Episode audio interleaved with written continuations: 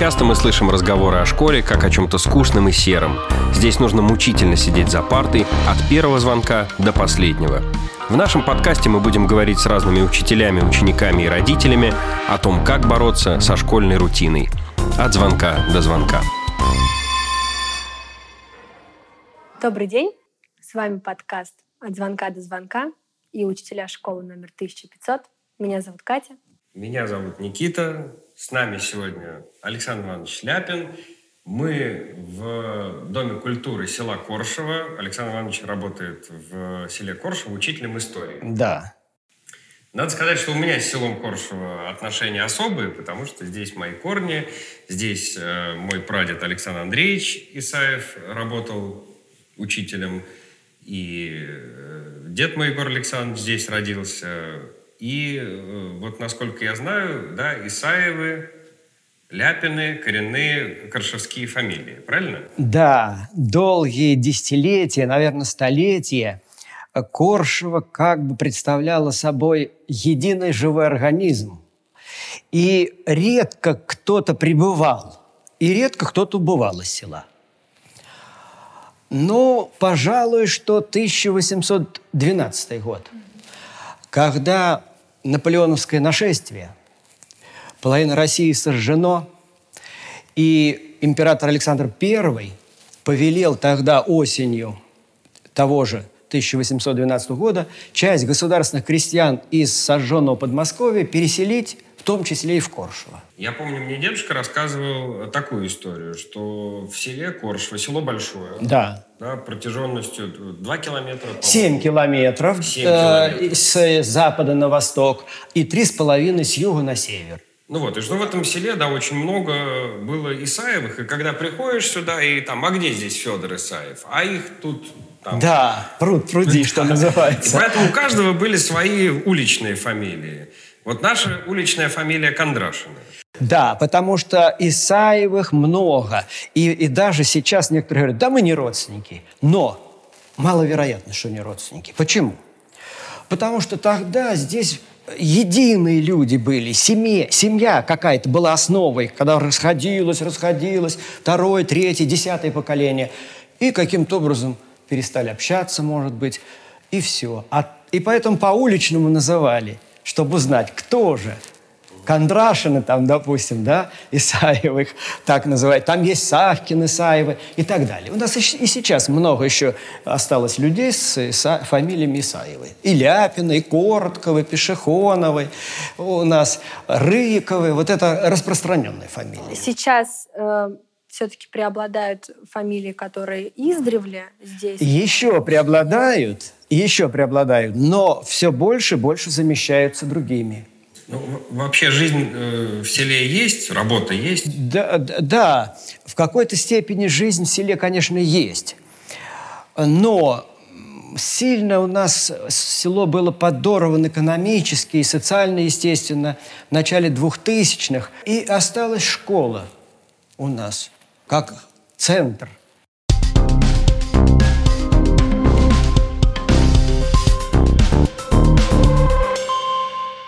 Вы давно в школе работаете? Я уже 33 года отработал.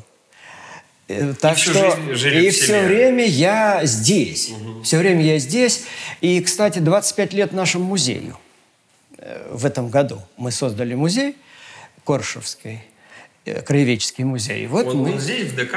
Он у нас в школе. А какие-то краеведческие э, поездки, э, экскурсии, походы с учениками вы как-то организуете? Да. Вы как учитель истории. Да, да. Я же, помимо того, что я учитель истории, я э, четырежды был классным руководителем.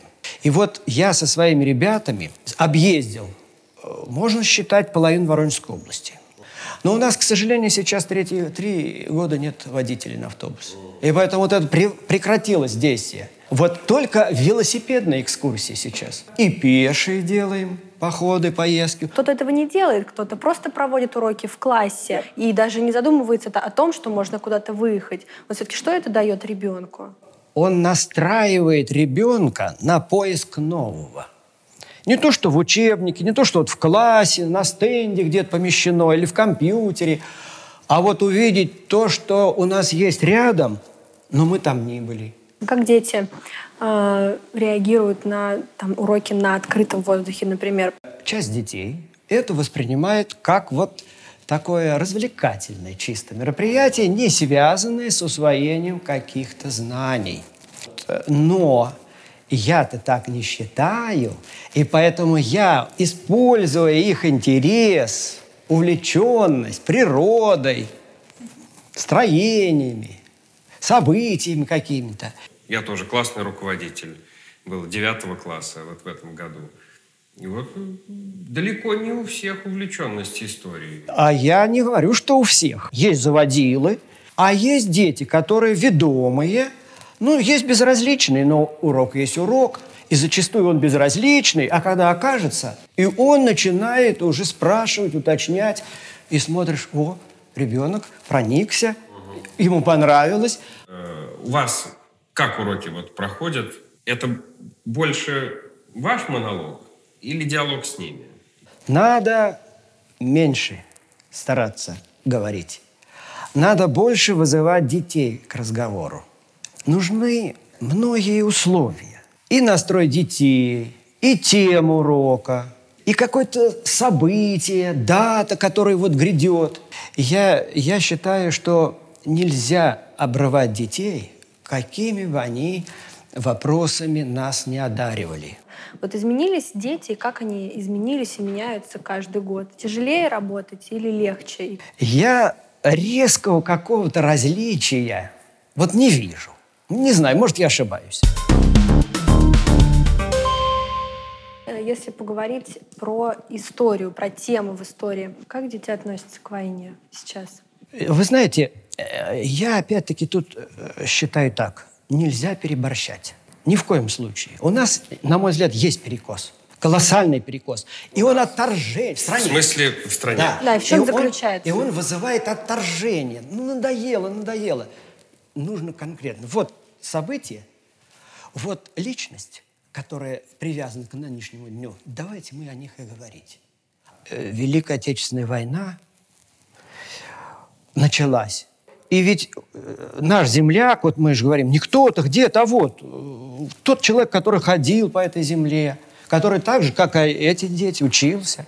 У него были родители, братья, там, сестры. Все, он такой же. Он прошел эту войну, и у него всю жизнь в памяти то, что это страшно. Даже участники войны, вот сейчас их в Корше, к сожалению, нет, они не любили об этом рассказывать. Зачем будоражить то, что страшно? Мы прожили. Зачем? Не надо. Понимаете, и я ни в коей мере не стараюсь уклон вот этот сделать. Любыми путями вот вбить, вбить, вбить. Только вот так, когда это нужно, когда это подходит, когда дети тоже горят желанием. А если каждый день? Дед никогда не, не ходил на парад, хотя его приглашали каждый раз, и на банкет после. На банкет после он ходил в Кремль. А вот на сам парад он не ходил. Я долго не понимал, почему. А потом как-то я, знаете, шел по Москве э, в день репетиции парада. Э, Шла техника военная. То ли на репетицию, то ли с репетиции.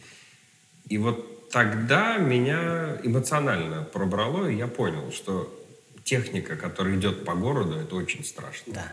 Причем неважно, понятно, что это, Абсолютно. это Да, своя да, да. Это игра, но- техника, но... это очень страшно.